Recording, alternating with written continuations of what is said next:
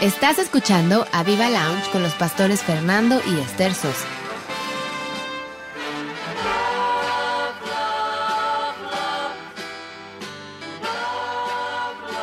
Love, love, love. Estamos de nuevo con un gran testimonio hoy eh, en la noche. ¡Wow! Eh, eh, es algo que no se pueden perder porque es una bomba al corazón. Su corazón va a arder. La fe de usted va a crecer impresionante. Hija, yo quiero decir un texto aquí de la, de la palabra de Dios donde dice, porque has sido mi socorro y así en la sombra de tus alas me regocijaré. Está mi alma apegada a ti, tu diestra me ha sostenido. Hija, estamos otra vez con Rebeca y Javier Zúñiga, que han venido desde Canadá, desde Toronto, y bueno, hemos escuchado ya la primera parte y ahora la segunda parte. ¿Cómo ves cómo ha estado? Está impresionante, ¿no?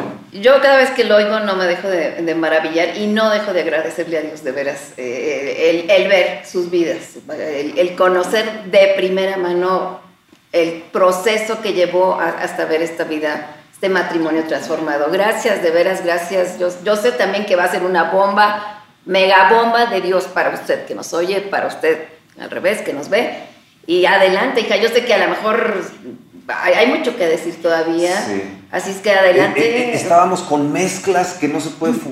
Eh, no, no, funcionan. En el reino de Dios la mezcla no funciona. No, no podrás huellas, no para arar. No, no remendarás vestido nuevo con, con remiendo viejo. no unirás viejo hoy vino con odres vino nuevo en odres viejos. ¿no? Entonces no, no puede haber una mezcla. Y aquí tenemos el testimonio de algo que empezó a, mezclarse, que el enemigo, ellos han mencionado que el enemigo, bueno, quiero decirles que ese enemigo que ellos han mencionado en el programa anterior es Satanás, es el diablo, el enemigo de tu alma, y que es el enemigo que está tratando de destruir tu casa, tu matrimonio, tus hijos, y que trató de destruir también a Rebeca y a, Javier de una forma increíble, eh, tal vez socialmente, profesionalmente, tal vez con engaños, con vicios, y y donde ya no había solución, donde ya todo estaba horrible, donde, perdido, donde la vergüenza eh, estaba ahí, la vergüenza del pecado, y de repente encontramos a una mujer de fe eh, que lucha y pelea por su marido, el, por, que, por años eh, había estado en una situación de, engaño para, para, para, con ella, y ella pues lo había endiosado, lo había puesto un pedestal, y quiero decirles, Rebeca y Javier, que el único Dios que podemos tener por encima de todo es Jesucristo, el Rey. Y cuando nosotros ponemos algo por encima de Dios, ahí empieza todo eso a, ser horrible. Más, más tú, Becky, buscaste a Dios como tu socorro. ¿Cómo fue, Rebeca, ese momento de que tú decidiste, dijiste, bueno, eh, eh, eh, ya no hay solución, estabas en frustración? ¿Cómo fue todo eso? Pues lo que pasa es que, como decía yo, eh, empezamos como estábamos acostumbrados a hacer las cosas, o como yo estaba acostumbrada a hacer las cosas eh, de un tiempo atrás, a confiar en mis fuerzas. Y empecé a poner soluciones que yo creía que esas eran, y a poner mi esperanza y mi fe en, en, en soluciones, en soluciones que yo decía. Pero obviamente empezó a pasar el tiempo y empecé no solo venía eh, darme cuenta que no había logrado nada, sino que me hundía más y me hundía más y me hundía más, hasta que llegó un momento en que yo estaba sola, él ya se había ido y... Él, se fue de casa. Él se fue de casa. Rompimos comunicación completa y todo. Él se fue de casa y eh, eh, ya estaba yo sola y no había funcionado nada de lo que yo había tratado de hacer y había intentado. Y me sentí, además, obviamente, en el momento en que hubo ruptura entre nosotros, nuestros hijos se, vieron afectados. Y se vieron muy afectados porque ellos habían crecido en un ambiente muy amigable. Ellos habían crecido en un ambiente eh, tranquilo, seguro, sin violencia. Y de pronto, la primera noticia que ellos tienen es, wow, mi papá, su corazón ya está en otro lado. Les y ya no está en casa porque Habías comentado que se había ido ya de casa, sí. Primero supieron ellos y después, obviamente, eh, ya el rato ya no estaba papá en casa, el rato ya no estaba él en casa. Sí, primero supieron ellos.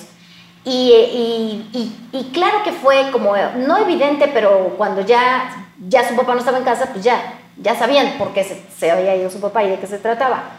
Entonces, en un momento de desesperación, de mucha desesperación, eh, contacté a una amiga que Dios siempre ya había eh, ido proveyendo cosas, eh, recursos. recursos para mí, ¿no? Y yo había conocido una muchacha allá en Canadá, nicaragüense, que ella en Facebook había puesto todo lo puedo en Cristo que me fortalece, Filipenses 4:13.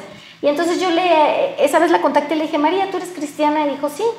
Y ya me dijo dónde se congregaba y todo. Y era la única persona que yo tenía que hablar español, con quien yo pudiera hablar, que me sintiera cómoda. Y le marqué y le hablé. Le dije, María, necesito ayuda. Yo de verdad estaba muy mal pero muy mal, ya no me importaban mis hijos, ya no me importaba mi mamá, yo lo único que quería era morirme, era, no veía luz para ningún lado. ¿Pensaste quitarte la vida? Sí, sí, sí, sí. Y, y, la verdad es que tuve la oportunidad, no, e, es que el enemigo es tremendo, es un renglón de que casi nunca he tocado, pero era tanto mi dolor contra Javier, porque obviamente yo decía, yo me sentía traicionada completamente. Tu Dios te traicionó. Mi Dios me traicionó. habías dicho y, yo lo había idolatrado, yo le había dado todo mi vida y yo había jalado para donde él quería y yo no me había opuesto a, todo lo que él quería y todo. Y, y, llevaba la casa bien y llevaba todo bien y, la verdad yo dejé todos mis amigos, mis amigas realmente, porque yo no tenía amigos, pero dejé mis amigas y me involucraba con todos, pareja que conocíamos, yo luego, luego me llevaba bien con la esposa y entonces ya eran más parejas y más parejas. Entonces yo decía, eh, ¿qué le faltó? ¿Qué le falta? Me sentí muy traicionada, me sentí muy traicionada. Entonces era tanto mi dolor que decía, yo me voy a tirar al metro, pero que esté él. Y que esté él. Eso fue un poco antes de que él se fuera. Porque me acuerdo que nosotros nunca agarramos el metro y esa vez agarramos el metro. Y llegamos y conforme íbamos bajando las escaleras, Ahora entiendo que fue el Espíritu Santo, pero me vino un llorar y llorar y llorar. Y él nada más me abrazaba y me abrazaba y él no entendía qué pasaba. Y yo lloré, lloré, lloré, nos subimos al metro, nos fuimos, regresamos y era un, un llorar porque el Espíritu Santo lo sentía, no sé, no lo puedo explicar. Yo creo que pasó como un año y medio que yo no me podía acercar ni allá. Me venía un, un una angustia. Una angustia, una inseguridad, porque sí es un espíritu que entra, ¿eh? Sí es no entra, porque no, nosotros no podemos tener un espíritu dentro porque tenemos al Espíritu Santo, pero sí influencia. y me influenciaba, me influenciaba y me oprimía y, y, me daba pánico siquiera acercarme. Y llevaba a los niños, porque a cada rato, mamá, me dejas, y los dejaba yo y, me iba y me, me recordaba ese momento. Pero bueno, eh, le hablo yo a, esta María. María y María me dice, te voy a dar mi dirección y ven. Y ella le habló a su pastora y vino su, eh, su pastora a ese lugar y yo le platiqué y le dije y hablé y todo. Y ella oró por mí. Oró, iba con otra persona y oraron por mí. Después me dijo, quiero ir a tu casa. Mi casa ya para ese momento era camas extendidas, trastes sucios, ropa sin lavar. Yo ya estaba en una en una depresión también, que realmente me levantaba para ir a recoger, me levantaba para llevarlos y regresar y me acostaba. Y me levantaba para ir a recoger a los niños y pasar o al McDonald's o al Tim Hortons, cualquiera a comida rápida para llegar y comer. Y después prender la televisión y toda la tarde. Ya estaba yo en esa situación así.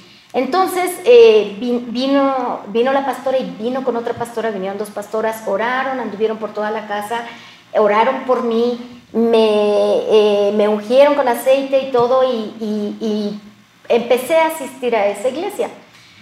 Pero eh, empecé, eh, ese día la pastora me dejó un libro que marcó mucho mi vida y es un libro que se llama de Joyce Meyer que dice la, la batalla es del Señor. Y lo leí una vez y le subrayé y el domingo le dije a la pastora, pastora, le subrayé mucho su libro, no importa, le compro otro. Dijo, sí, quédatelo tres veces leí ese libro y es, básicamente se basa o empieza con el segundo de Crónicas 20, con Josafat. Pero yo lo leía y era una necesidad, y era una necesidad Y entonces fue cuando doblé las, las rodillas y me postré delante del Señor y le dije, ¿sabes qué, Señor? Necesito ayuda. Dame sabiduría. Ya el Señor había puesto en mi corazón y yo decía, Señor, ¿quién dijo? ¿Dónde está? Viene en la Biblia. Por ahí. Por ahí lo oí, que lo que Dios unió no lo separe el hombre. Y agarré mi Biblia y la concordancia y encontré y dije, wow, lo dijo Jesucristo. Y me agarré de esa promesa. Y dije, Señor, lo que tú uniste no lo va a separar el hombre, pero dame sabiduría. Dame sabiduría. El Señor, no me acuerdo las fechas, pero el Señor me trajo varias cosas a la mente. Y una de las cosas que me trajo el Señor fue que cuando yo tenía, yo creo que 19, 20 años, yo le entregué mi vida al Señor a los 14 años. Por ahí de los 19, 20 años, yo me acuerdo que yo me empecé a cuestionar mucho y le cuestioné a mi mamá, y yo mejor mi, mi mamá no se acuerda, pero ni me acuerdo yo que me contestó y ni si me supo contestar, pero yo me acuerdo que yo llegué y le dije, a ver mamá, algo estamos haciendo mal. Mira, Jesucristo murió y pagó un precio incalculable, o sea, un precio que nadie hubiera pagado. Lo pagó, sufrió, resucitó. Y tú volteas a ver y todos estamos frustrados y no hay diferencia. En la iglesia ya se divorcian, en la iglesia hay enfermos, en la iglesia hay hijos que, que no desarrollan el potencial que Dios les dio y que por lo mismo están rotas las relaciones con sus padres. Y yo le mostré así un, un panorama a mi mamá que yo veía de veras y que yo sí me cuestionaba. Y que en esos momentos el Señor me recordó y entonces yo dije, no, es que tiene que haber algo, algo estamos haciendo mal. Y empecé yo a decirle, Señor, algo estamos haciendo mal. Y empecé yo a decir, no, tiene que haber diferencia con el mundo, tiene que haber diferencia con el mundo. Entonces el Señor me empezó a llevar a varias citas bíblicas que para mí fueron muy importantes. Primera de, eh, el primer libro de, de Daniel dice que Daniel propuso en su corazón no contaminarse. A mí eso me lo marcó tanto el Señor, dije, wow, se trata de proponer en mi corazón. Doblaba yo rodilla y lo primero que le decía, o lo único que le decía al Señor era, Señor, dame sabiduría. Tú ya ganaste la batalla. La batalla ya está ganada. Pagaste durísimo, que pagaste carísimo. Yo necesito ver esa, esa victoria en mi vida.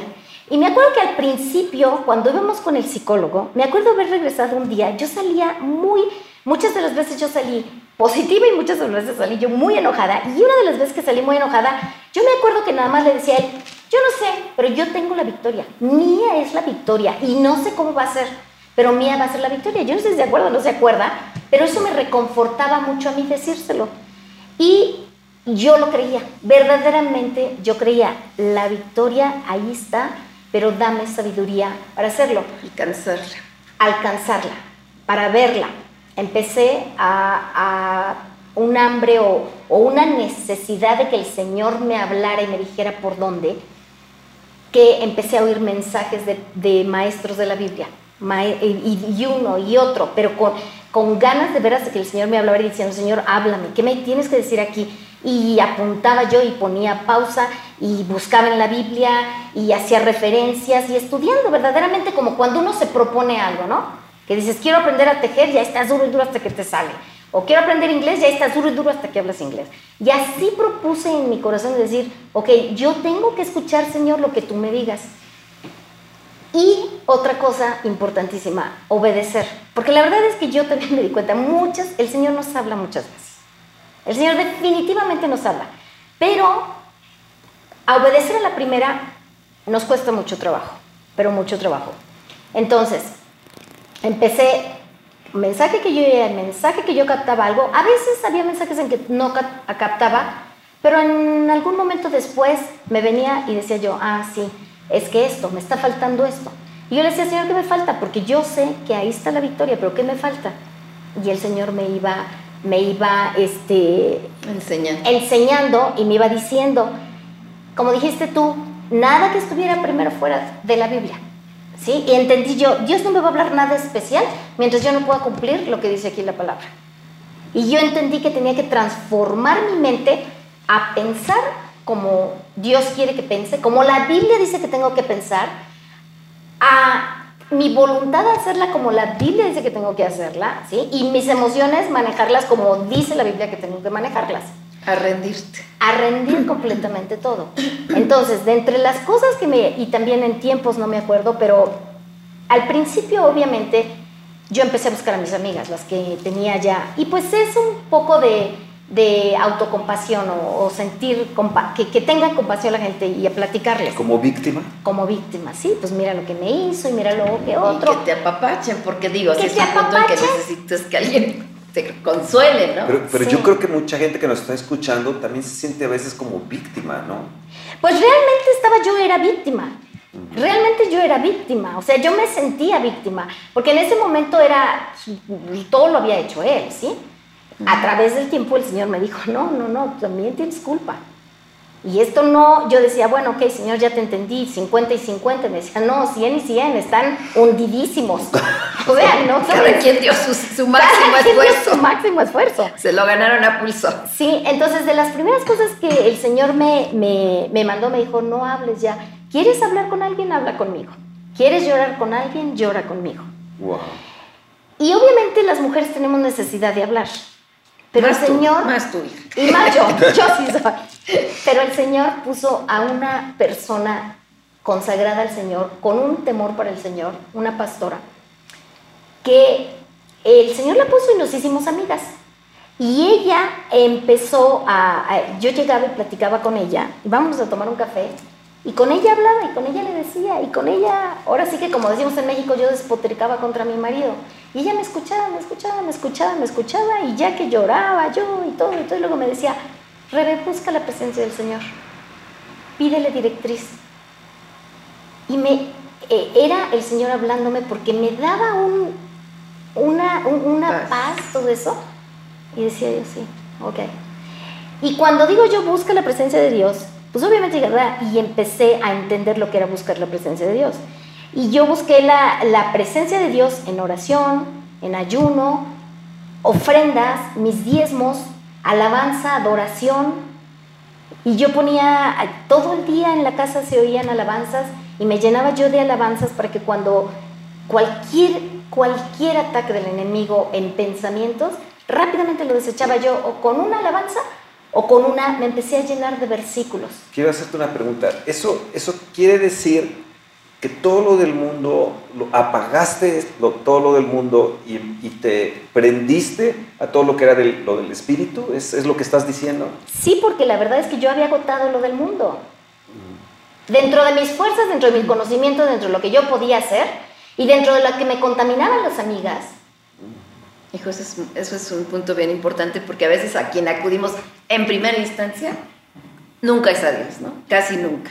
Entonces, ¿qué me aconsejas? Y las amigas, y si bien nos vas, son amigas cristianas que tienen temor de Dios y a lo mejor te dan un buen consejo, pero nunca es el mejor consejo. Y luego hasta el terapeuta, que no está mal, ni son profesionistas que te ayudan, pero tampoco tienen Pero lo buscamos primero que Dios. Y exactamente. Y a Dios ya en la desesperación, cuando cu- yo me pregunto cuántas cosas de o dolor nos hubiéramos ahorrado si desde un principio pues, acudimos Hubiera- al, al mero mero, al jefe, como dice Porque es lo que veo ahora en el mundo cristiano. No, tienen un problema y van al terapeuta. Corren al terapeuta. El, y, y yo a veces me pregunto, bueno, ¿y, y, y la palabra de Dios dónde está? ¿Dónde está el Espíritu Santo? ¿Dónde está su presencia? Entonces ¿Dónde yo creo que lo que tú hiciste, Bueno, que fue agotó las otras que, que instancias agotaste también. todo aquello, como la mujer que había gastado eh, eh, eh, durante 12 años eh, Todo eh, su dinero todo en su- médicos. Todo su dinero de flujo de sangre en médicos. Agotaste todo y de repente fuiste a tocar a Jesús. ¿no? Sí, obviamente. me, ay, es que. Tantita agua, un Sí, usted, ustedes que nos están escuchando, tal vez te estés identificando con, con algo parecido, donde ya está desarreglada la casa, ya no quieres hacer nada, estás ya en lo último y que, y que no hay hacia dónde acudir. Yo creo que necesitas seguir escuchando esto, ¿verdad? Sí, definitivamente, definitivamente. Entonces empecé a buscar la presencia del Señor en mensajes y agarrándome de todo. La verdad es que la palabra también es muy clara, ¿no? En Jeremías 33 dice, clama a mí y yo te responderé. Y también dice la palabra, Jesucristo lo dijo, busca Y vas allá. y vas a hallar. y pi- pide y se te va a dar. Entonces todo eso que yo había aprendido de niña, es, es es que toma un poco de agua. ¿eh? todo lo que yo había aprendido de niña, y que es algo que yo también ahora les digo a los papás, ¿sabes qué? No menosprecies el decirles a tus hijos. Claro. No menosprecies que se aprendan versículos. Porque la- cuando Jesucristo dijo que el Espíritu Santo nos iba a recordar, yo de repente digo, pues si no tiene que recordarte, ¿qué te va a recordar? Claro. Pero si tienes tú acumulado lo que tú aprendiste y, y alabanzas y lo que hayas aprendido de niño, el Espíritu. Santo me lo empezó a traer, me lo empezó a traer. Y entonces eh, empecé a, a las áreas que me dijo, ¿no? Ayuno. Y entonces dije, entendí que el ayuno, porque yo decía, Señor, yo necesito irte, necesito que me hables bien clarito para saber la, la- dirección, ¿no? Y yo de repente digo, bueno, de pronto aquí está el problema, o aquí está el problema, y aquí está ya las- la victoria porque Jesucristo ya la ganó. Y esto tiene que ser un proceso. Y ese proceso, ahora lo veo muy claro, duró, yo en, en años se los puedo decir, fueron ocho años. Pero no es lo importante los ocho años, duró el tiempo que duró la transformación para yo estar lista para tenerlo de regreso. La transformación para que yo estuviera como el Señor quería que yo estuviera. Entonces, esos primeros dos años que estuve yo intentando por mis fuerzas, se perdieron. Fue tiempo, dinero y esfuerzo perdido. ¿Ok? Entonces, cuando yo ya recibía algo y entendía como lo que es el ayuno, entonces empecé a buscar mensajes que hablaran sobre el ayuno y a leer la palabra lo que dice sobre el ayuno y a pedirle al Espíritu Santo guía y a decirle, Señor, dirígeme, Espíritu Santo, dirígeme. ¿Cuánto tiempo ayuno? ¿Qué ayuno? Eh, eh, ¿qué, qué tipo de ayuno? ¿Cuán- ¿Por cuánto tiempo? Y demás, ¿no? Y la verdad es que la- el primer ayuno que me llevó el Señor, y está, fue curioso, pero el primer ayuno que me llevó el Señor fue ayunar telenovelas. Porque yo me había asumido, para que no se me vieran las paredes encima de la casa, pues prendía y Te tenía yo... en la tele. Me escapé en la tele, yo tenía contratado el Y, y canal. hay gente que es adicta a las telenovelas. Sí, sí. Y, y ¿sabes qué? es no solo el efecto del tiempo que estás viendo la tele- telenovela. Te duermes y sigues pensando en la telenovela. Y durante el día te viene a la mente y ya estás, ay, y ya quieres que llegue el tiempo para seguir viendo la telenovela.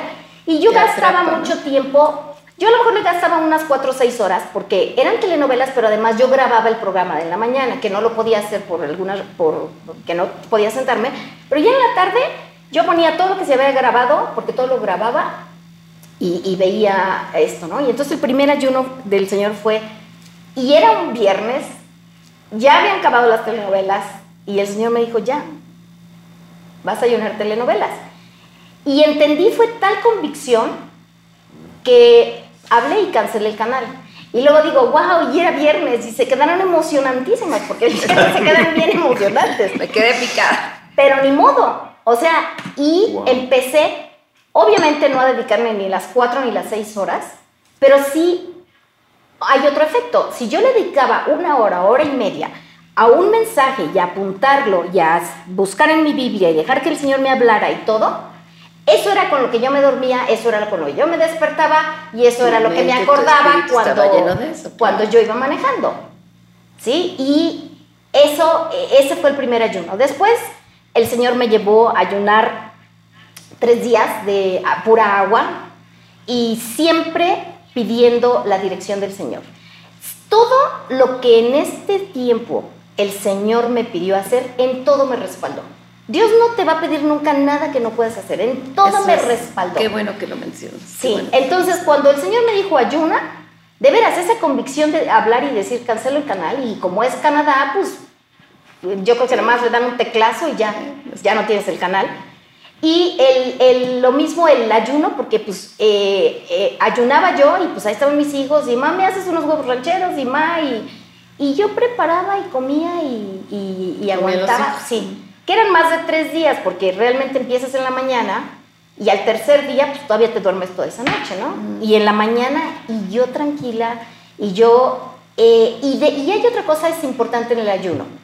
El ayuno, uno parece que de momento no pasó nada, pero el, el- Señor, yo sentía como que era una manera de decirle, Señor, verdaderamente quiero que esto se dé, verdaderamente quiero ver tu gloria en esto.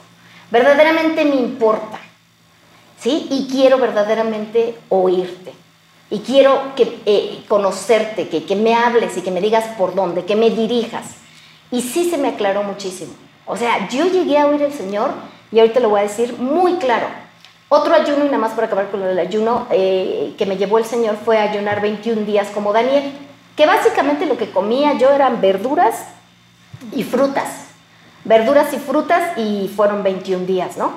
Entonces, eh, cuando yo, de las maneras que yo me acuerdo haber escuchado mejor al Señor, eh, fue, como tú lo mencionaste, el enemigo me empezó a meter en la cabeza que yo lo que necesitaba era ocuparme en algo y, conocer gente.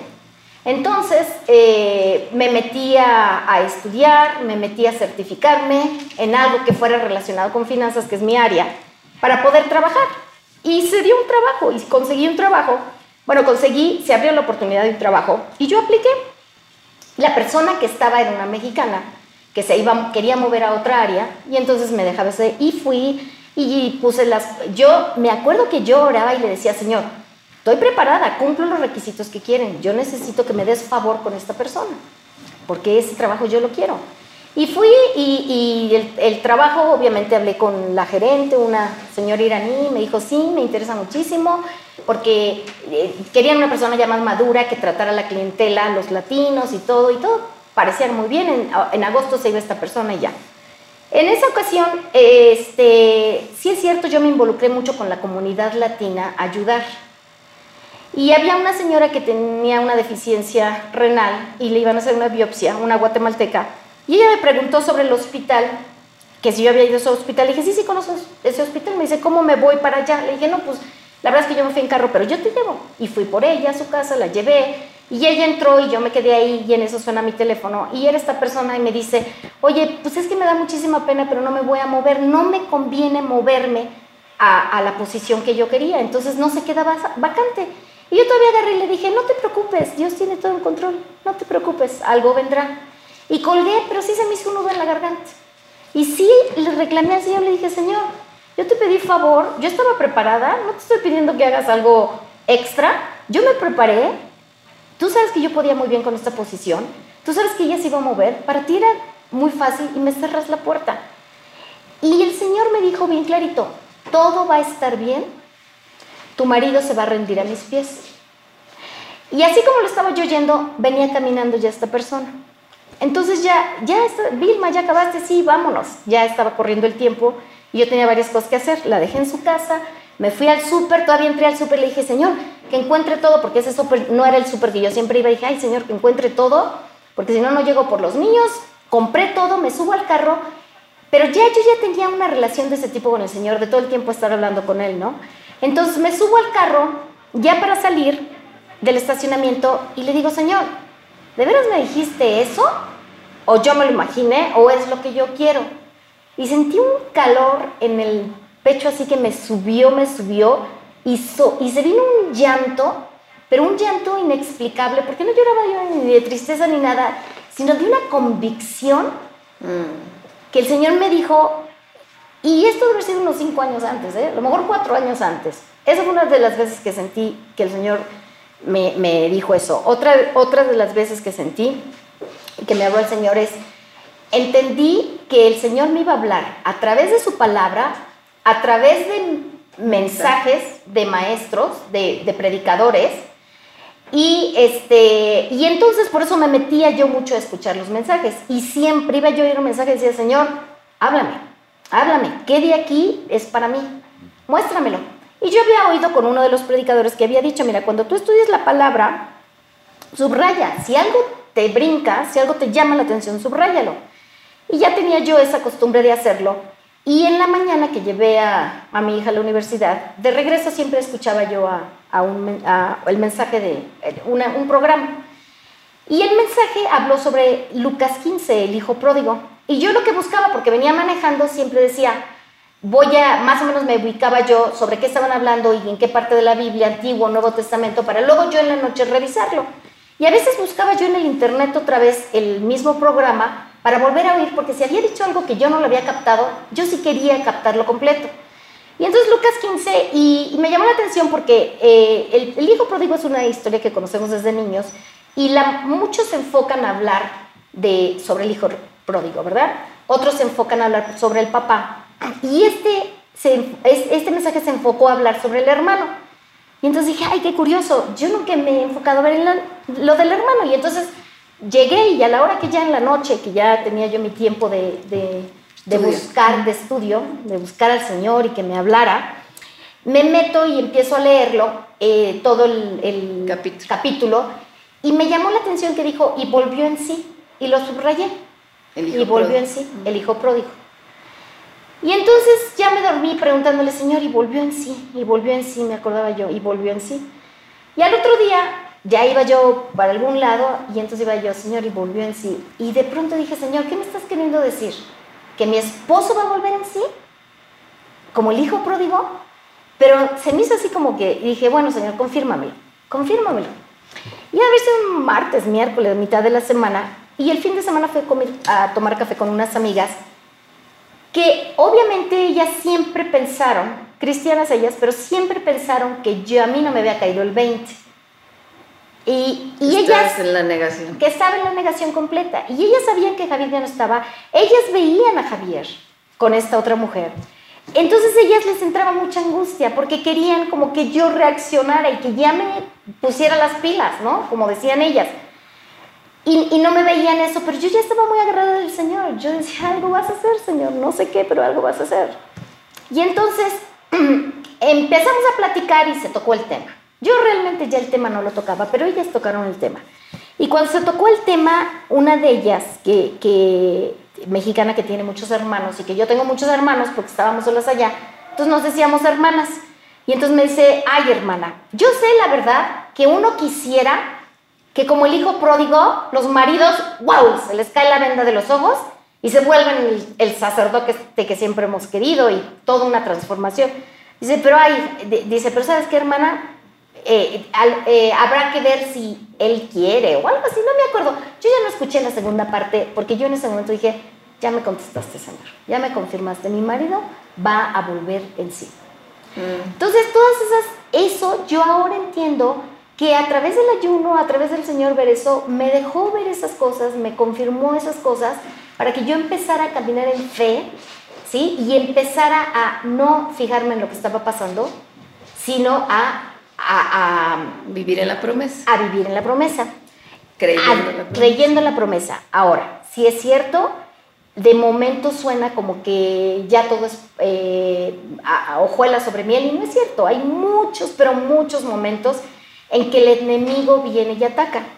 Pero el Señor también me fue dirigiendo para cómo hacerlo. entre paréntesis, durante estos mensajes el Señor me dio a mí tres promesas. Y el Señor, fueron tres, promesas en diferentes días, no me las dio en una sola. Pero de pronto el Señor me dijo, yo te voy a restaurar. Y entonces yo empecé a decirle, gracias Señor, porque tú eres mi restaurador. Cuando yo me empezaba a sentir abatida, cuando empezaba a sentirme, empezaba yo a declarar, esa es una eh, el declarar, el hablar es, es un poder. Una, cuando uno habla en agradecimiento y otro, cuando uno lo hace en el nombre de Jesús.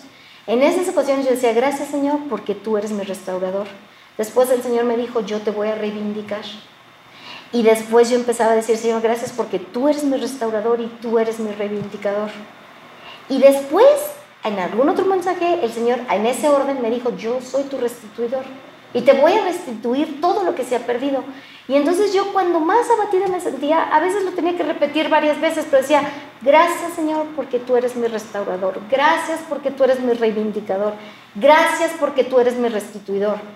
Y la verdad es que el enemigo se alejaba y yo ya me quedaba en paz.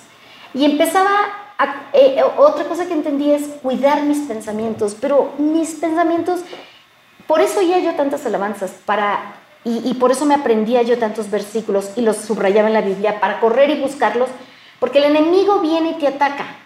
El enemigo, el, el enemigo viene y te ataca en tus sentimientos, en tu voluntad y en tus emociones. Y yo entendí que o mi espíritu estaba completamente fuerte o me iba a ganar todo esto. Y ahora, mucho tiempo después decía yo, Señor, gracias porque no dejaste que mis emociones me dominaran. Porque al principio, toda la primera etapa, mis emociones me ganaban y por eso le decía yo, y vete, y por eso no podía yo aguantar que hablara nada, porque mis emociones eran, eh, eh, eh, Satanás jugaba con mis emociones tremendamente, pero mis emociones se disparaban con mis pensamientos. Entonces empecé a cuidar mis pensamientos y empecé desde que despertaba yo, lo primero que le decía, Espíritu Santo, toma el control de mis emociones, te entrego mis emociones, mis sentimientos y mi voluntad. Y todos los días, y todos los días, y todos los días era lo primero que le decía.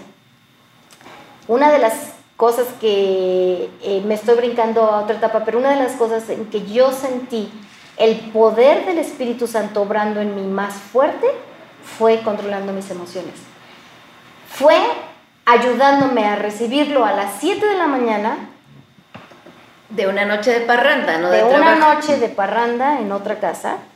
Y de levantarme, oír que llegara y levantarme y poderlo recibir diciéndole, amor, ¿qué quieres hacer? ¿Te quieres dormir otro rato? ¿Te preparo un café? ¿Traes hambre? ¿Quieres desayunar? Y, de, y por dentro decirle, ¿Cómo wow, trabajaste? Espíritu Santo, ¿qué estás haciendo conmigo?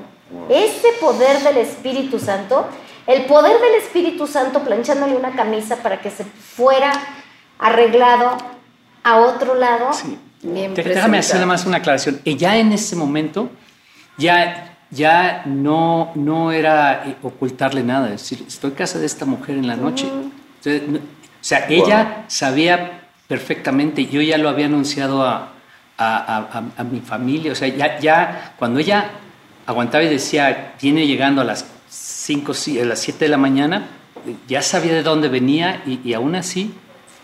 ¿Y eso no te movía a ti, Javier? Me, hacía sentir, fíjate, en el mundo, desde el otro punto de vista, es, está en negación.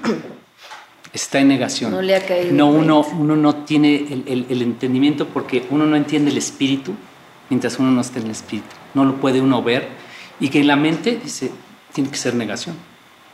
Es la lógica. Claro. Eh, pero ¿por qué ibas a la casa? Iba a la casa porque algo en mi, en mi, en mi interior me decía, no, no le des para algo está mal, algo está mal. Incluso, obviamente, la, del otro lado, pues empujaba por, vamos a, a, resolver las cosas. le, anuncié a ella, lo anuncié a mis hijos. Este, incluso le dije, ¿cómo sería el convenio de separación legal? Así. Le dije, ¿estás de acuerdo en, esto? Yo creo que es justo. Punto importante. Y ella dijo, bueno, sí. Y fui y presenté a esta mujer con mi familia. Fui y me presenté a la familia de ella. O sea, e, e, el, el, el, punto, pero en el fondo yo decía, no. Y, y, y yo decía, y regresaba a la casa y regresaba a la casa y regresaba a la casa, pero obviamente sin, sin, sin, alejado completamente. Yo no podía romper con, con, yo pensaba en el mundo con mis hijos, yo no puedo traicionar a mis hijos, mis hijos van a decir, nos, el, proyecto íbamos toda una aventura del mundo, de, la, de la vida y nos fuimos y el proyecto y nos fuimos acá y de repente tú nos botaste. nos botas. No somos, yo pensaba... ¿Tus hijos no te decían nada? Mis hijos Obviamente me, repudiaron, pero, pero ellos seguían, seguían en una conversación eh, civilizada, vamos a decir, lo digo entre comillas. Y, incluso este, yo, yo, yo, pensaba, eh, eh, había algo que no me dejaba avanzar y había algo que no me avanzaba. Fuimos, la mujer esta no, no, no es creyente, pero aún así empecé a ir a una iglesia, a una iglesia cristiana, en donde el pastor, por cierto, se había... De, de, qué era lo bueno. De que era, fui a esa iglesia donde iban las amigas de Becky, por cierto, o sea, las que venían con esa, las hermanas estas. Y lo vemos en la iglesia, ¿no? Te decía, no, y, y, el pastor, que, este, y en la consejería de ahí, este, decían, dale para adelante. Les, me decían, just move on. El pastor, por cierto, era divorciado, ¿no? Pero, pero lo cuidado que también, buen punto. Cuidado a qué iglesia estás asistiendo. Ve la vida, mi esposo siempre lo ha dicho, ve la vida de los pastores. Ve la vida que están llevando esos pastores. Es una buena referencia para ver si te conviene estar en esa iglesia. Y yo trataba de decir, bueno, ya desde el punto de vista, eh, eh, digamos, económico, nunca, nunca pensé hacer algo injusto, todo muy bien, desde el punto familiar resuelto, desde el punto espiritual, ya, ya nos dieron la, la, la, venia. ¿Y, tu familia no te decía, estás mal o también estaban en esa mi, cosa? Mi, familia me dijeron, obviamente, no, pero, pero respeto, porque siempre tuve una posición de cierto liderazgo ahí lo cual mal, pero porque, pero, pero sí me lo manifestaron de una manera o de otra, pero pues decían, pues, no, es mi hermano. y además yo sé que tu familia quiere a Becky mucho. La adoran, por razones obvias. Pero también yo, yo, sé eso, ¿no? Pero también es el pensamiento del mundo. Pues ni modo, es que se enamoró de otra. Oye, una pregunta que no entendí muy bien, a lo mejor la gente no lo entendió muy bien. Tú dices, desde este lado del mundo, Becky estaba en negación. ¿Qué es eso?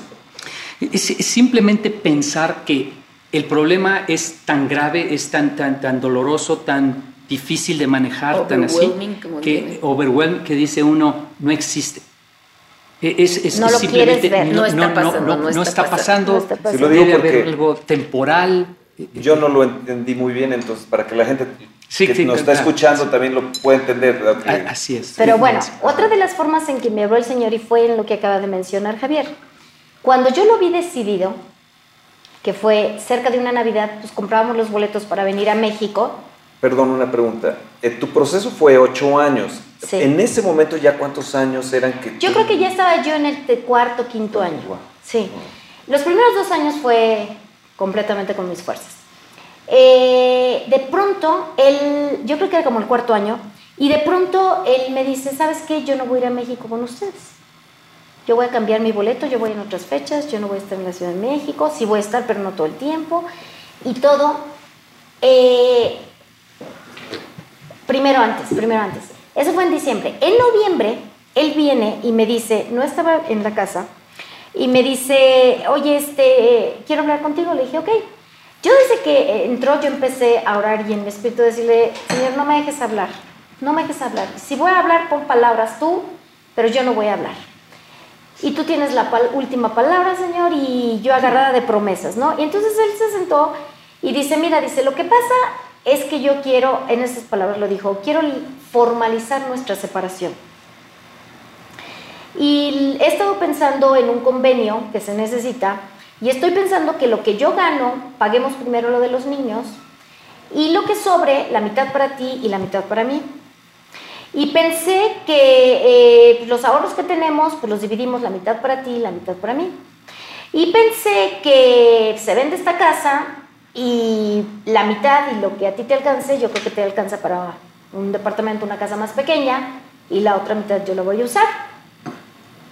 Y yo yendo y yo diciéndole, Señor, tú habla, tú habla. Y de pronto entonces dice, ¿se te hace justo?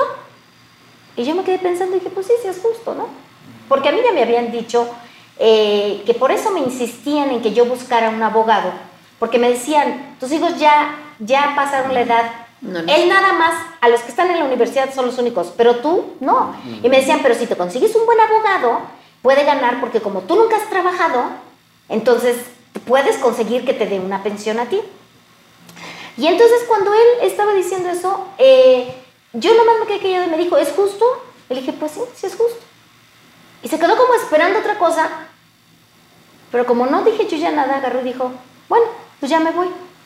Y obviamente pues fue al otro lado y dijo, no, está hecho, olvídate, está de acuerdo. No chistó, todo está de acuerdo. Entonces eso en Canadá es un divorcio de tres meses. Es, es papelería, meter papeles y ya. No, metes ningún abogado, no hay pleito ni nada. Entonces eso fue en noviembre. En diciembre viene y dice, no voy, no voy para México. Y yo primero como que no le creí, pero cuando me doy cuenta que había cambiado el boleto, me acuerdo que yo me levanté y dije, ¿qué voy a hacer, Señor? ¿Qué voy a hacer? Se lo pregunté así directo y en ese momento empiezan a tocar una alabanza de 1500 que yo creo que tengo 1600 música que yo tengo de puras alabanzas y de todo tipo en inglés, en español y todo. Empiezan a tocar una alabanza que de niños cantábamos nosotros que le llamábamos coritos y que dice, fija tus ojos en Cristo, tan llenos de gracia y amor, y lo terrenal sin valor ser. Pero en ese momento le dije, ya entendí, Señor, yo me enfoco en ti y me enfoco en ti y me enfoco en ti y mis circunstancias no. Después oí un mensaje, no mucho después, mucho tiempo después, en los siguientes días, que me, también eh, me habló al respecto que decía que Pedro, cuando se bajó, mientras estuvo viendo a Jesucristo, se mantuvo. En el momento en que se dio cuenta del light, del viento y todo, se hundió. Entonces yo dije, sí Señor, yo me enfoco en ti. Fuimos a México, yo supe que había llevado a esta mujer, que la había presentado y todo, pero yo estaba tranquila, yo estaba tranquila, yo estaba enfocada en el Señor. Ahora, ¿qué es enfocada en el Señor? Pues yo en la mañana había leído mi devocional y a la hora que iba a venir algún pensamiento, en ese momento decía, ¿de qué se trató el devocional? ¿Cuál fue la cita? ¿Qué hablaba? ¿Qué subrayé? O el mensaje que oí ayer, ah, me falta este mensaje, ay Señor, esta parte tengo que revisarla porque yo no entendí esto, y ya. Te desenfocaba me desenfocaba del problema. Me desenfocaba del problema. Después vino una situación en ese, en ese viaje a México, en ese final de año, que había muerto un tío de Javier y este, iba a haber una misa. Y pues después de veintitantos años de casada yo con él, pues obviamente la familia, y como dices tú, la familia siempre me recibió muy bien. Entonces yo les dije a mis hijos, ¿sabes qué? Voy a ir a la misa del tío Beto. Y entonces, este, pues mis hijos de alguna manera le dijeron y me mandó un correo electrónico. Y me dice, yo creo que no es conveniente que tú vengas, que nos vean juntos porque tú y yo estamos en proceso de divorcio. Fue la única vez que él mencionó la palabra. Y cuando yo lo vi, lo primero que pensé, híjole, igual yo ya metió un, un abogado allá, igual ya metió él el proceso y yo regreso de vacaciones y me voy a encontrar en el correo una carta de que ya estoy divorciada. Y rápidamente, porque el Señor ya había un poquito de tiempo antes, en un mensaje me había dicho, ¿a quién le vas a creer? ¿Le vas a creer al doctor que te diga tienes tres meses de vida? ¿O me vas a creer a mí que yo soy el dador de la vida? Y en ese momento agarré y dije, no Señor, cancelo en el nombre de Jesús, el divorcio no entra en mi hogar y cancelo. No, esto no viene y, lo que Dios unió no lo separa el hombre y le contesté, ok, no voy a la misa, o sea, no hay problema. Pero no dejé esa, eh, eh, eh, no dejé que eso me robara. O sea, el Señor me fue preparando para cada cosa que yo iba a vivir, ¿sí? Con mensajes que yo escuchaba, con, con revelación que Él me iba dando, con palabra que Él me iba dando.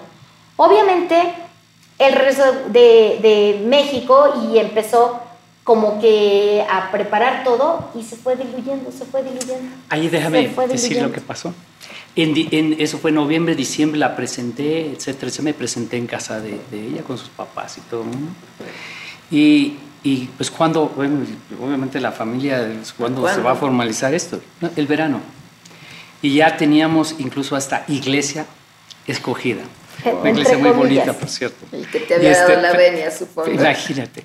Y, y este, ya hasta cómo iba a ser la ceremonia y cómo iba a ser todo. Y, y ya estábamos en enero, febrero, o sea, ya, ya con miras ahí para, para, ejecutar. Y algo pasó no en mi corazón. No, por papeles, pues. Y un buen día a las 2, 3 de la mañana, porque después cuando borré todos los emails de esta persona después y de todo el mundo, lo, lo, lo, lo volví a encontrar eso algo pasó y mandé un email diciendo, yo creo que lo que estamos haciendo no está bien, no va a tener un buen final y yo creo que debemos pararlo. E, ese email fue por ahí de febrero. Un flashazo del Señor. Un flashazo del Señor. Y, obviamente al rato otra vez regresa uno y todo, pero a partir de ahí se empezaron a deteriorar, obviamente, las cosas. Entonces por eso dice que se empezó a diluir. Eso, ella no sabía nada de, lo que estoy hablando, sí, de, de, que yo había hablado. Ya sabía, todo lo todo lo que, lo avanzado que llevaba. Lo avanzado que iba, pero no sabía que empezaban a, que, que fue ese problema con, con esta otra persona. Y entonces ahora sí continúan. Sí, eh, bueno, entonces el, el, punto era, y ya el Señor me había hablado, eh, varias cosas. Una fue esta, enfócate en mí, enfócate en mí. Otra vez eh, me enteré de algo y yo estaba pero sumamente enojada, pero de veras, era entre dolor, coraje y todo.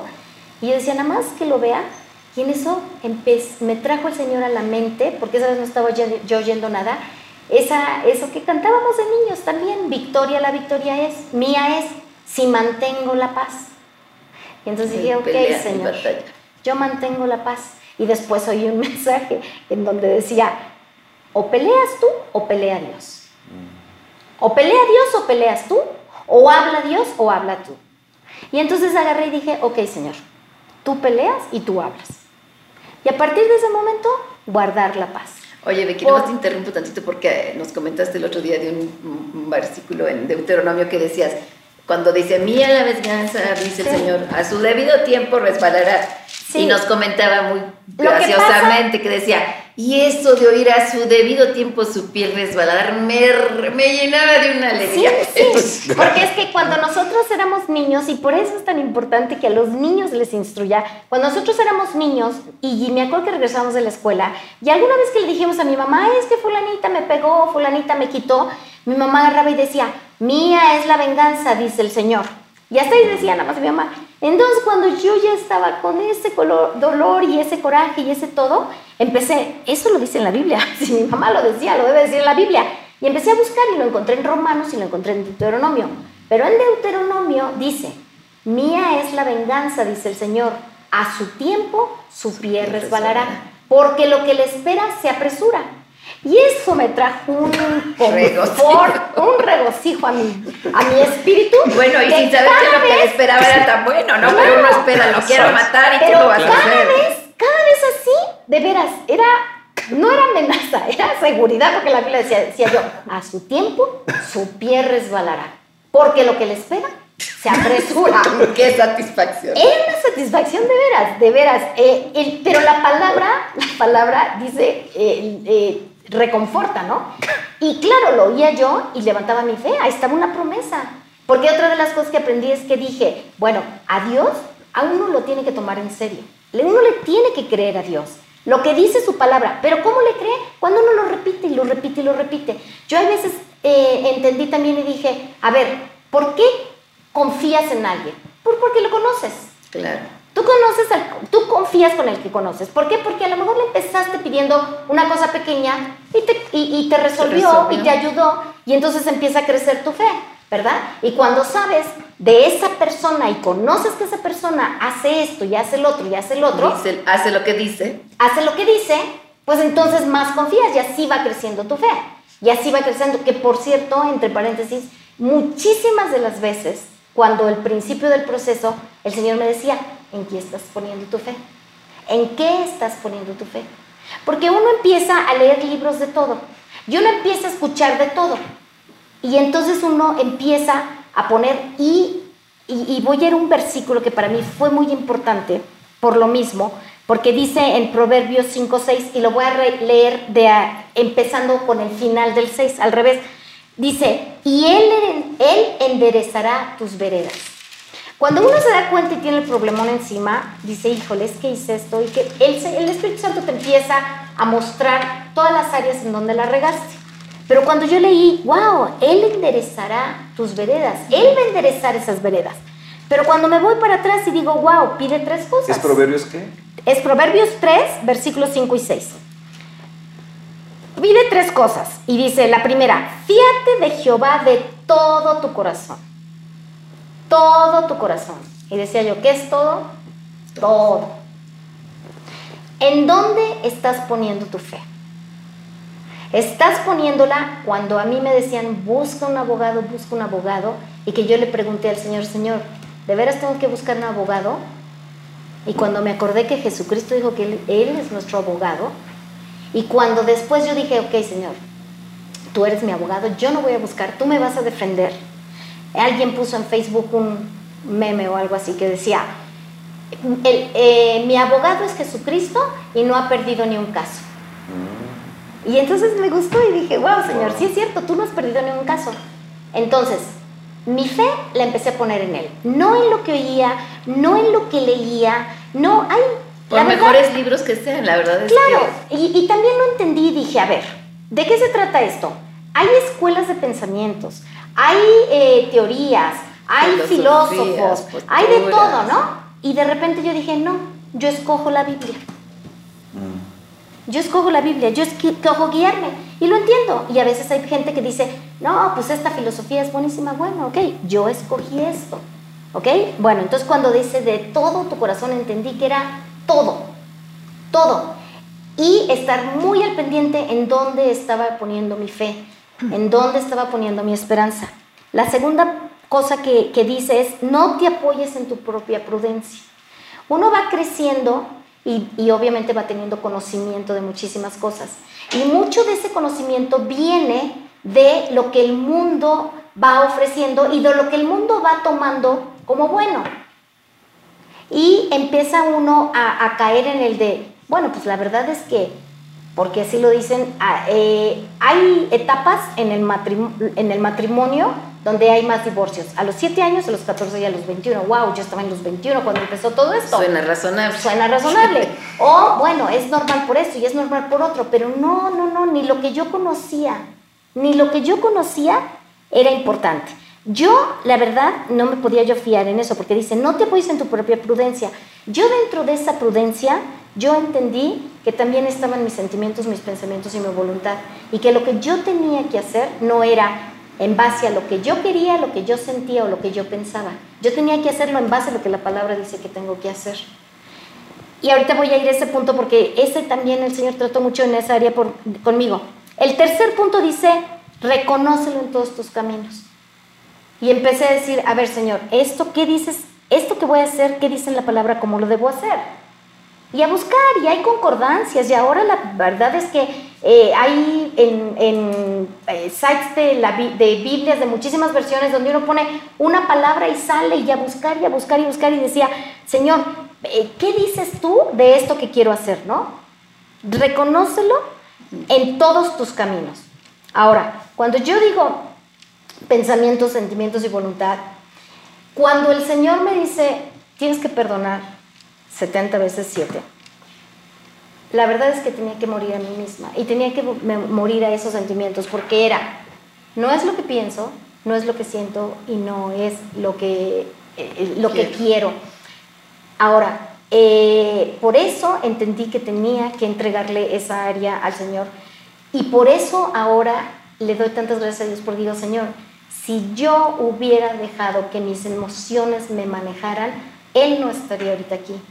Porque cuando mis emociones, el enemigo con un pensamiento o con algo que oía yo, dejaba que se, se encendían mis emociones, ¿sí? Empezaba yo a declarar palabra y a declarar palabra y a declarar palabra y mayor es el que está en mí, todo lo puedo en Cristo que me fortalece, y los que esperan en Jehová no serán avergonzados, y tú eres mi fortaleza, y tú eres escudo mío, y a declarar y a declarar y a declarar, y, mis emociones se, se apagaban, se apagaban y mi espíritu crecía. Entonces, morir a mí misma, como lo dijo Jesucristo, niégate a ti mismo, para poder, lo que el Señor me pidió, que fue vencer con el bien el mal, ¿sí? que en alguna ocasión, ahorita voy a esa parte, eh, eh, se lo dije a, mi hija que estaba muy contrariada con eso, pero bueno, perdonar 70 veces 7, bendecir a los que nos hacen mal, y fue, y creo yo que fue, donde yo perdoné a esta persona y fue donde el Señor me restauró. Cuando yo aprendí a doblar mi rodilla y pedir y bendecir a esta persona, en el nombre de Jesús, porque no era bendecir nada más, era en el nombre de Jesús, yo bendigo su, eh, la relación con su hija, bendigo sus finanzas, bendigo su trabajo, bendigo la relación con sus, sus, padres, bendigo la relación con sus hermanos y bendigo su entrada y su salida y bendigo y bendigo. Y cuando yo logré doblar mi rodilla, morir a mí misma y hacer eso, empezó a venir sanidad interior. Empecé a perdonar ese y la verdad es que la palabra lo dice. Cuando Dios nos dice que bendigamos, a los que nos hacen daño, es por una razón, es porque así es cuando, y lo, y lo empecé a aplicar en mi vida en todo momento, en todo momento. Es muy difícil que me hagan enojar, pero es muy difícil que me ofendan. Pero si ya me ofendieron, empiezo a bendecir a la persona. Hoy te iba a decir una burrada, pero la verdad que sí la quiero decir porque sí los perdonas, sé que es muy difícil, pero en el fondo sí queremos que Dios les haga algo, ¿no? La verdad. Mira, y me queda al principio y me queda la del Señor, yo sé que tú eres el vengador, así es que ok, a mí me toca bendecirlos, no, pero sí les vas a hacer no, lo que, de puerco por ahí. Lo que una vez sí me dio eh, digo, eso es, la verdad es que es, la verdad. Sí, pero mira, la verdad, pero logras perdonar. No, no, no, pero sí logras perdonar, ¿eh? yo sé, yo sé, yo sé. Fue chascarrillo, pero fíjate que hay un proverbio que dice, no te alegres cuando veas el más o menos. y no sé si es 25, dice, no te alegres cuando tu enemigo, algo así como que yo le estoy castigando, porque si tú te alegras por eso, es, ay, déjame buscarlo para decirte bien, pero como que más vale que ni te pongas contento si le está yendo mal. Pero la verdad es que, es que tiene, Dios tiene humor, porque obviamente cuando yo doblaba mis rodillas decía, Espíritu Santo, guíame en esta oración. Y Espíritu Santo, habla tú por mí, ¿no? Y pide tú por mí, y intercede por mí. Y empecé a bendecir, y yo decía, Señor, bendícela, bendícela en sus finanzas, y bendícela la relación con su hija, y bendícela. Y en una dije, Señor, y que se reconcilie con su marido. Y en eso dije, ¿para qué ya deje pasa el mío? Y yo empecé a Oye, mira, dice Proverbios, dice Proverbios, Proverbios 24, 17, dice, cuando cayere tu enemigo, no te regocijes. Y yo, ay, Señor, qué mala onda. Y cuando tropezare, no se alegre tu corazón. Y dice, híjole, no nos robes ese gozo, ¿no? Sí. No sea que el Señor lo mire y le desagrade y aparte de sobre él su enojo. Yo decía, ay, Señor, por lo menos la, la, satisfacción. de verlo, ¿no? Pues no, ni eso no y te voy a decir. O sea, ¿qué grado tiene que ser el perdón? Sí, y también llegó un momento, y fue mi oración durante mucho tiempo, y recientemente todavía lo decía yo, Señor, la mejor bendición que tú puedes darle a ella es que te conozca, que se rinda a tus pies. Claro, que transforme su vida. Eso es lo que, por lo que más clamo por esta persona, ¿no? Yo, quiero intervenir un poco. Ah, ah, yo sé que ustedes nos están escuchando y que yo sé que esto que están eh, en estos momentos percibiendo está muy fuerte eh, Muy poderoso. que nos cuesta trabajo perdonar a aquella persona que nos ofendió. Y más cuando se trata del esposo o de la esposa, porque los queremos matar. Eh, los, los crímenes más fuertes que se han dado en el hogar, es entre, entre parejas. Y, y es, es, es algo que yo creo que Dios en esos momentos está ministrándole a, a usted uno de ellos es, fíjate del Señor. Y como decía Rebeca, de todo, de todo tu corazón. Esto le habla a usted y nos habla, a, mí me habla eso. Lo segundo es no apoyarme en, mi capacidad, en, mi sagacidad, en mis títulos, sino apoyarme de, de todo mi corazón en el Señor. Y tercero es reconocerlo en todos nuestros caminos. Esto se llama compañerismo. Lo que Rebeca empezó a hacer que le empezó a dar éxito fue compañerismo con el Espíritu Santo. ¿Quieres la presencia de Dios?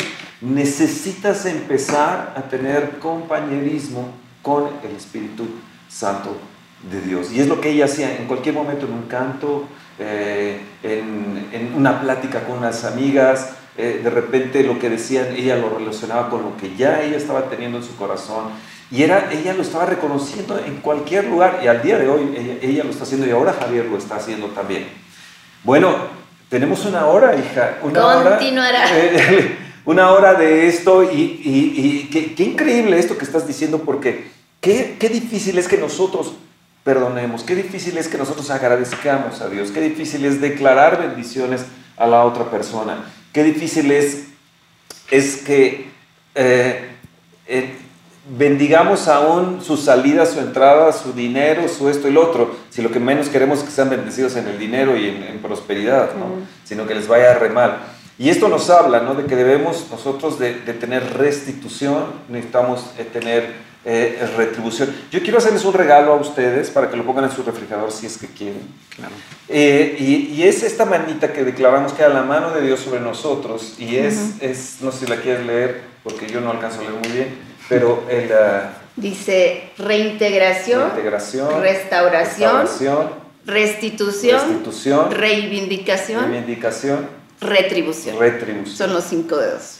Y yo creo que es lo que Dios está haciendo con, con, ustedes. Esta manita, cada dedo ustedes lo van a poder mencionar si se lo aprenden y en el refrigerador verlo, porque es lo que, que creo que es lo que Dios está haciendo, con, ha hecho y está haciendo con, y va a hacer Además, me, gusta mucho esta retribución. Dios les va a retribuir grandemente, grandemente más de lo que se imaginan. Eh, tenemos que seguir escuchando todavía esto porque hay mucho de esta restauración, hay mucho de esta restitución, hay mucho de esta eh, reivindicación, pero reintegración, que Dios reintegre un matrimonio deshecho ya en la línea ahí de la La confianza. Eh, que, que, reintegre la confianza, la fe, el amor, reintegra a los hijos, y, es lo que Dios va a hacer, nuestra descendencia, Dios los va a reintegrar. Cree en el Señor Jesucristo, serás salvo tú y, tu, casa. Ella es una mujer de fe, y, yo quiero tener ese grado de fe, porque son niveles de fe que debemos de tener. Y, bueno, yo creo que al estar escuchando esto, pues nosotros crecemos en la fe, ¿no? Ahora Javier está creciendo eh, y yo quiero decirles esto, ¿no? Veo a Rebeca en este nivel de fe y, que creo que necesitas crecer en ese nivel que ella está. Imagínense ustedes dos en este nivel de fe. O sea, wow, ¿no? O sea, va a ser así. Dinamita va a ser, las manos va a ser una dinamita, una bomba eh, impresionante. Entonces, así que para, si lo quieren poner en su refrigerador, en algún lugar, no sé. Que sí. y continuamos, ¿no? Y, continuamos. Ahora sí que la semana que entra. Eh, yo quisiera que por favor oraran, Becky, tú que has llevado la mayoría parte de esta eh, sesión, que oraras por esto, de que podamos perdonar de todo corazón, lo que a veces nos cuesta. Eh, yo he tenido que perdonar también a tanta gente, y cuando oigo esto digo, Dios, es que de veras, y, me recuerdo ahorita de, varios que, que, digo, híjole Dios, ayúdame y dame la capacidad de poder perdonar. Ok. Padre, en el nombre de Jesús nos acercamos otra vez delante de ti, del trono de tu gracia. Señor, y yo te pido en este momento por estas personas que están eh, viendo este programa, Señor, oyendo, escuchando este testimonio, Señor, y que están pasando por circunstancias tal vez diferentes, pero que de todos modos no, no son fáciles en sus vidas y que quieren ver una transformación en sus vidas, que quieren ver esas circunstancias diferentes, Padre. Yo te pido que tú les des la sabiduría para buscar tu presencia, Señor. Porque en tu presencia van a encontrar dirección, en tu presencia van a encontrar fortaleza, Señor. Y porque yo sé, Padre, porque ya lo experimenté, que cada cosa que tú pides que hagamos, cada cosa que tu Espíritu nos respalda, Señor. y que tú ya ganaste la victoria, Padre, que ya tú nos restauraste esa autoridad que perdimos en el Edén Señor, y que sabemos, Jesucristo, que cuando tú dijiste consumado es, fue cuando nos diste la victoria. Señor, esa victoria está ganada, Señor, pero danos sabiduría para obtenerla, Señor. Cualquier persona que, se encuentre en circunstancias difíciles en su vida, Espíritu Santo, tú tócala, Señor. Tú, Espíritu Santo, revélale la verdad tuya, Señor. Convéncela, Señor. Tú eres el único Espíritu Santo que convences. En el nombre de Jesús te, podemos, te ponemos en tus manos todas estas personas. Tú sabes quiénes son. Unas van a ser al principio, otras van a ser en retransmisiones, otras van a ser porque se pasa el testimonio entre gente. Señor, pero tú ya sabes, tú ya sabes y tú ya vas a poner cada persona que necesite escuchar que estás vivo, Señor. En el nombre de Jesús oramos y te damos toda la honra, toda la gloria y todo el honor amén. y amén. Acuérdese que hay solución para su, su, problema, por más grande que sea. Amén. Hay solución. Mía es la batalla. Mía es la guerra, te dice el Señor. Deje de luchar en sus propias fuerzas. deje de pelear con usted mismo y con todo lo que está a su alrededor. Deje a Dios que Él intervenga, que meta su mano y cuando Él lo haga es, son transformaciones increíbles. Eh, hija, este programa ha sido, increíble, eh, ha sido increíble y creo que hay más y creo que lo vamos a continuar. ¿no? Sí, sí, lo vamos a continuar. Hacemos este corte para que usted descanse y toda esta semana medite. Toda esta semana medite qué es lo que ha estado diciendo Rebeca y qué es lo que Dios puede hacer en su vida, que es lo importante. ¿no? Sí, sí. Vívalo usted. Sí, que vaya a descansar asimilando la palabra. Algo que, que dijeron ellos que es muy importante, que el Espíritu Santo es el que recuerda si usted tiene el material, si usted lee la palabra, si usted se mete a, o escuchar predicaciones, conferencias de gente de Dios, eh, de su mismo pastor, de su mismo líder, el, el, Dios le va a traer esos recuerdos, el Espíritu de Dios le va a recordar todo de Jesús. Entonces, algo que dijo ella, eh, Rebeca, es muy, muy importante sobre, sobre esto. El Espíritu Santo viene y ve qué, qué es lo que hay en el campo, que, ve cómo si hay semillas ahí o, o, de plano está seco y desierto. Entonces, vaya con esta convicción, vaya con esta convicción y fíese del Señor de todo su corazón eh, no, no confíe en usted mismo, en, su capacidad, eh, eh, en, su propia sabiduría, sapiencia, prudencia. No, no, y reconózcalo. Tenga compañerismo, tenga compañerismo. Decida tener compañerismo con el Espíritu Santo. En estos momentos que usted se va a acostar o que tal vez esté despertando, si usted está en, otro continente y está despertando o, está volviendo a escuchar de día este programa, decida reconocer al Espíritu Santo y, y háblele y dígale, Espíritu Santo, yo quiero tener compañerismo contigo, quiero que tú me hables, yo, te voy a hablar y hablar y, yo te pido que tú me hables, que si pasa un pajarito yo pueda entender que eres tú hablándome o, sopla el viento, entender que eres tú el que está soplando. Espíritu Santo, te decidimos que reconocerte en todas las áreas de nuestra, vida. Por favor, ven a nuestra casa. Te lo pedimos en el nombre de, de Jesús. Continuará, continuará, sí.